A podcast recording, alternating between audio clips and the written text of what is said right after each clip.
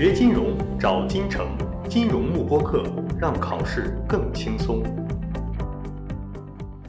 各位同学，大家好，欢迎大家收看 CFA 一级一百个必备知识点，我是大家的主讲老师 Irene 老师。今天我们来看一下 Financial Reporting and Analysis 财务报表分析这门课程。那么首先，我们从权重当中就可以看出，财务报表分析和道德这两门课程是 CFA 一级当中最最核心的两门课程。那么基本上呢，这两门课程掌握好之后啊，大家 CFA 一级呢已经通过一半了。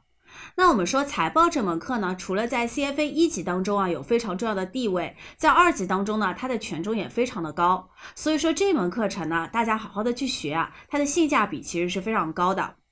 那么在这里呢，因为我们总共在一级当中选取了一百个知识点，所以按照权重呢，财务报表分析这门课程我们会选择十五个知识点来给大家进行一个梳理。那么这边呢，大家需要知道两件事情。第一呢，我们这套课程是适合那些已经有一定基础的同学来进行学习的。如果说大家是零基础，从来没有接触过会计的同学，那么还是必须要从基础班的这个视频开始进行学习。如果说直接听这一段视频的话呢，可能会发现大部分知识点我们都是进行一个快速的梳理，并没有对它进行详细的讲解。所以说这一部分呢，主要是给大家用于复习和总结的。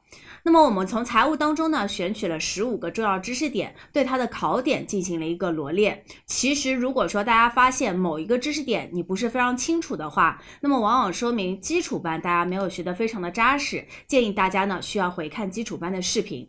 好，那么这是第一点。第二点呢，我们要知道财务报表分析这门课程呢，它其实正式考试的过程当中，考点是非常灵活的，而且呢，很多细节的点它都会去考你。所以说呢，十五个知识点其实不能涵盖财务报表分析这门课程的所有考点。那么这十五个知识点呢，只是我们为大家罗列的每年必考的知识点。也就是说，你把这些最最基本、最最核心的知识点掌握之后呢，余下去再去补充细节，可以帮助大家呢在财务报表分析当中取得一个好成绩。好，那么这是有关我们这门课程的一个特点，大家要掌握好。好，那么接下来呢，我们来看一下这十五个最最重要、最核心的知识点到底是什么。首先，我们来看第一个，叫做 Other Information。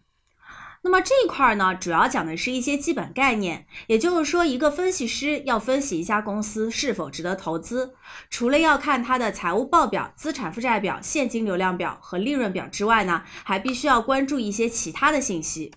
那么这边呢，给大家罗列了六类不同的信息来源。我们在考试的时候呢，给你一组信息，要知道是从哪一个部分来的就可以了。好，那么这边重点是三个，第一个叫做 footnotes，或者又被叫做 notes。那么这一块是什么？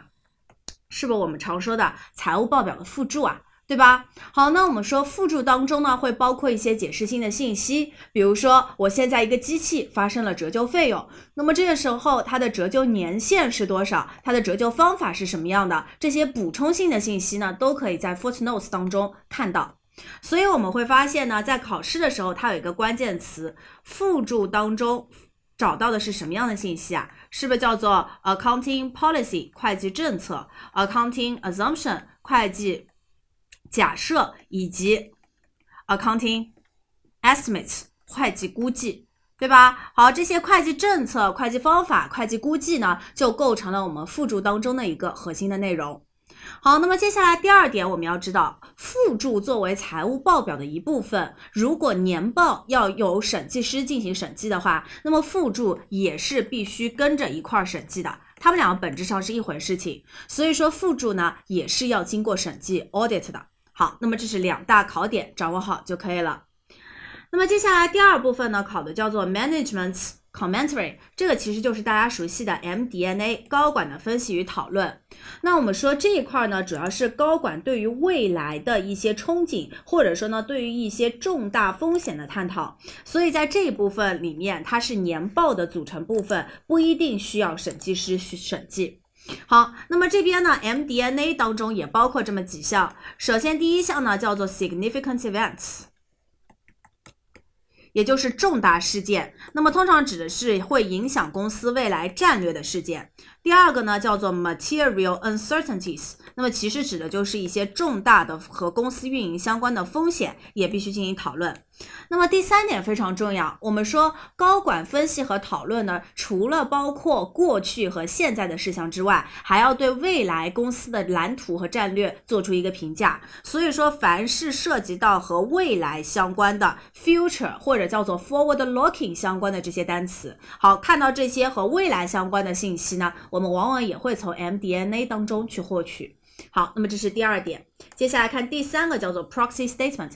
那我们说 proxy statement 呢，其实就是代理投票权，也就是说，我现在股东呢实在是太忙了，那么找基金经理代替我进行投票，这个时候我就会出示一个文件，叫做 proxy statement。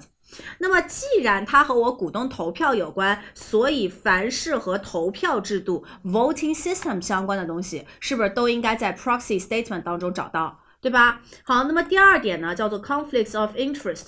如果说大股东和小股东、股东和债权人，或者说股东和高管之间有一定的利益冲突，那么这部分冲突呢，也会披露在这个 proxy statement 当中。